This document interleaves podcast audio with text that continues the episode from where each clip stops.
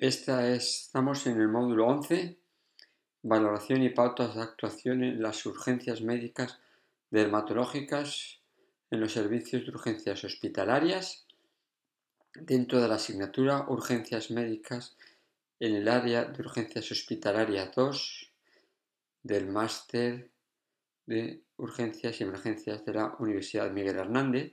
Y en este tema, en el tema 11.3, vamos a tratar la urticaria, el angioedema y la anafilaxia. ¿Qué es la urticaria? La urticaria es la aparición de lesiones cutáneas sobrelevadas, eritematosas y pruriginosas que aparecen fugazmente, que cambian en la duración y que cuando se resuelven no dejan ningún tipo de lesiones. Es lo que constituye los llamados abones. Esta es una imagen de estas lesiones en un paciente ingresado en el hospital que tras administración de un medicamento, se lesiones sobrelevadas, como se pueden ver, eritematosas, muy pruriginosas, que aparecen y desaparecen y que no dejan ningún tipo de sesiones. La urticaria que vamos a tratar aquí es la urticaria aguda. Luego tenemos un aspecto que más de urticaria crónica, que aunque pueden llegar a la puerta de urgencias como síntoma de urticaria crónica, esto generalmente lo remitiremos al dermatólogo. Veis más imágenes de otra urticaria, otro paciente, en el cual es ese eritema, ese edema, lesiones que son pruriginosas y evanescentes y que va cambiando del tiempo, en este caso en el abdomen, en este caso más en forma de placas, no tanto en forma de abones como eh, le presentaba el paciente anterior. Este también es un paciente que hemos atendido en nuestra unidad. Luego tenemos el angioedema, el edema angioneurótico o edema de Kinke. En este caso, las placas eritematosas de color rosado en zonas mm, ricas en tejido conectivo laxo, en los párpados, en los labios y en los genitales. No cursa con el prurito de la urticaria, cursa más con una sensación de quemadón, de quemazón, de tirantez y que puede aparecer independiente de la urticaria o unido a un fenómeno de urticaria. El 50% está asociado a la urticaria y que la complicación más importante, si aparece este edema, aparece en la laringe porque va a dificultar la respiración. Son dos imágenes que no son propias, son obtenidas eh, de internet, en el cual puede ver el edema laxo eh, de tejido celular laxo a nivel de los párpados y a nivel de la carita de este niño, o en este caso el edema, el angioedema a nivel de la lengua, de la hemilengua, en el cual veis el edema en esta parte que sí es más importante y más significativo eh, y afecta a la, al laringe, puede causar el edema eh, eh, angioneurótico con dificultad para poder respirar adecuadamente.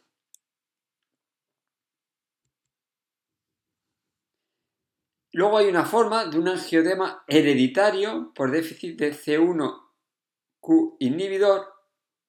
En este caso, la duración del angioedema como la vez anterior es mayor, es realmente muy poco frecuente, no se asocia en ningún momento con abonia, es decir, no se asocia en ningún momento con urticaria y que muchas veces tiene como desencadenante una extracción dentaria, el estrés o una manipulación a nivel oro craneal. Que veis una lesión, un edema, un angioedema, que es similar, ya sea en eh, angioedema hereditario o angioedema no hereditario, se da un edema que aparece y que desaparece en este caso en las manos. Y por último tema que vamos a tratar es la anafilaxia. La anafilaxia es un proceso agudo. Consiste en un fallo multisistema, una afectación cutánea, una afectación respiratoria, gastrointestinal, también puede ser cardiovascular y del sistema nervioso. Es un fracaso, implica el fracaso de dos órganos o sistema. Cutánea, lesiones cutáneas, y lesiones respiratorias con dificultad para respirar, o lesiones cutáneas y gastrointestinales con náuseas y vómitos, o lesiones cutáneas e hipotensión como daño cardiovascular, las afectaciones de dos órganos o sistemas de una forma aguda. Comienza generalmente con sensación de malestar general, calor, prurito, luego aparece edema, abones y angiodemas. No quiere que aparezcan en todos los pacientes. Luego la sensación de ocupación laringia, de disfonía, disfagia y estridor. Y se asocia con frecuencia la anafilaxia a edema laringio, que es el responsable de las muertes por la anafilaxia, es debido a ese edema laringio. Por tanto, la anafilaxia sería una forma más grave y fracalto multisistémico de un episodio de urticaria simple. También puede aparecer a nivel cardiovascular palpitaciones, mareos, inestabilidad, hasta llegar a una pérdida de la conciencia. También puede aparecer hipotensión y shock y a nivel gastrointestinal náuseas, vómitos, dolor abdominal generalmente tipo cólico y a veces diarrea. Lo interesante en la anafilaxia o en la urticaria es buscar una etiología o intentar indagar en la etiología. Tenemos que preguntar por medicamentos. Medicamentos antibióticos, antiinflamatorios, dipirona, por ejemplo. Alimentos anafilaxia o alergia a determinados alimentos que el paciente haya tomado últimamente. Látex, guantes, contacto con látex, alguna infección, alguna vez aparece anafilaxia en el contexto de infección, en el contexto de picaduras de insectos, de himenópteros, ejemplo, la picadura de avispa, se produce un fenómeno de anafilaxia, fenómenos químicos, el frío, el calor, y por supuesto también en el déficit de C1Q inhibidor. En lo que podamos nosotros, el diagnóstico de la anafilaxia lo vamos a llegar por la historia clínica y tenemos que en lo posible intentar descubrir el alergeno si existe de esa anafilaxia o de esa urticaria o de ese angiodema en el paciente que nos va a llegar al servicio de urgencias.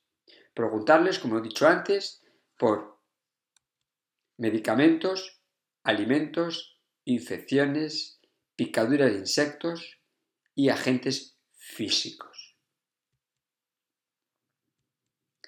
¿Cómo vamos a tratar la urticaria y el angiodema? Vamos a tratarlo generalmente con anti-H1, antagonistas de los receptores anti-H1. Podemos utilizar los de primera generación, la hidroxicina, el atarax o la dexclorfeniramina o polaramine eh, por vía oral. Produce somnolencia, pero generalmente son bastante eficaces. O de segunda generación, entre los cuales tenemos la loratadina, cetirizina, evastina y más recientemente la bilastina. La dosis es un comprimido o dos al día y es el tratamiento estándar.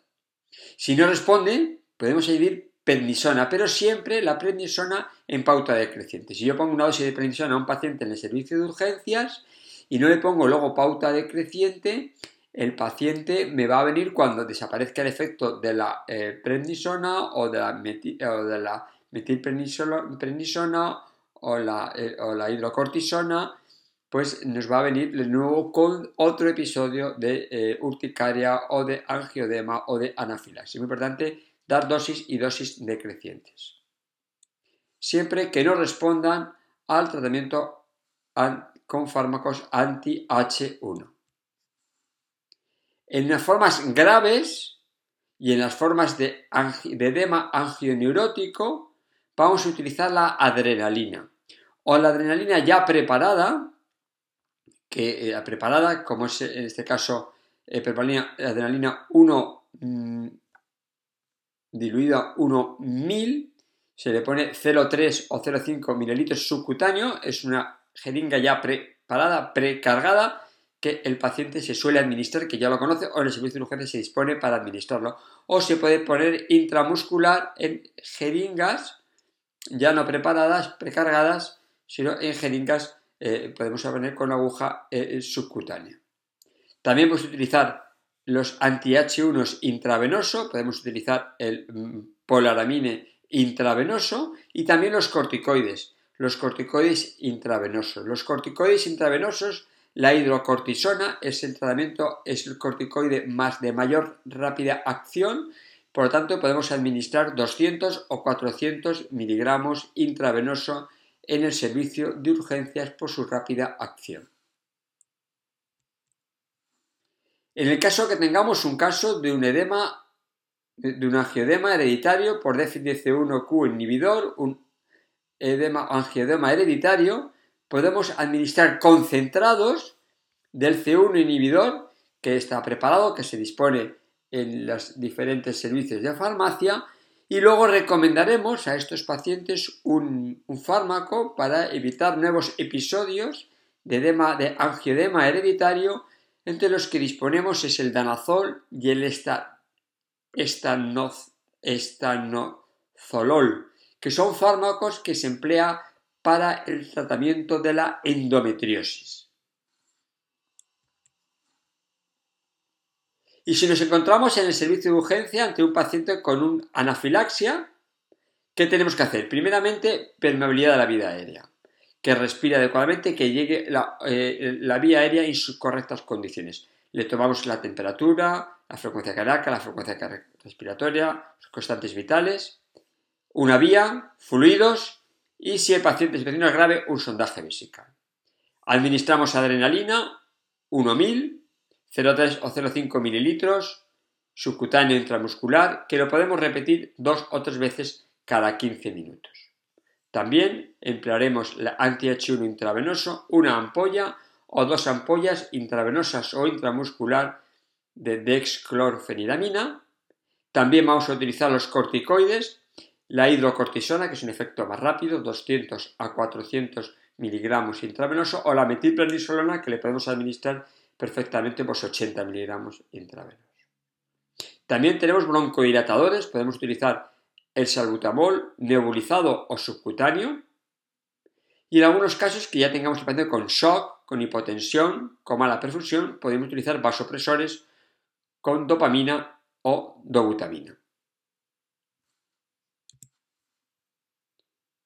Y para acabar, la actitud que vamos a tomar en el servicio de urgencias ante un paciente con urticaria, con angiodema o con anafilaxia, es decir, ingreso en UCI o no. Vamos a hablar con la unidad de cuidados intensivos en el caso que tengamos un compromiso respiratorio o cardiovascular grave y siempre en el caso que exista un edema laringio o en caso de anafilaxias vamos a dejar el paciente en el servicio de urgencias en observación de 12 a 24 horas y en ese momento vamos a decidir qué actitud hacer según esa observación inicial.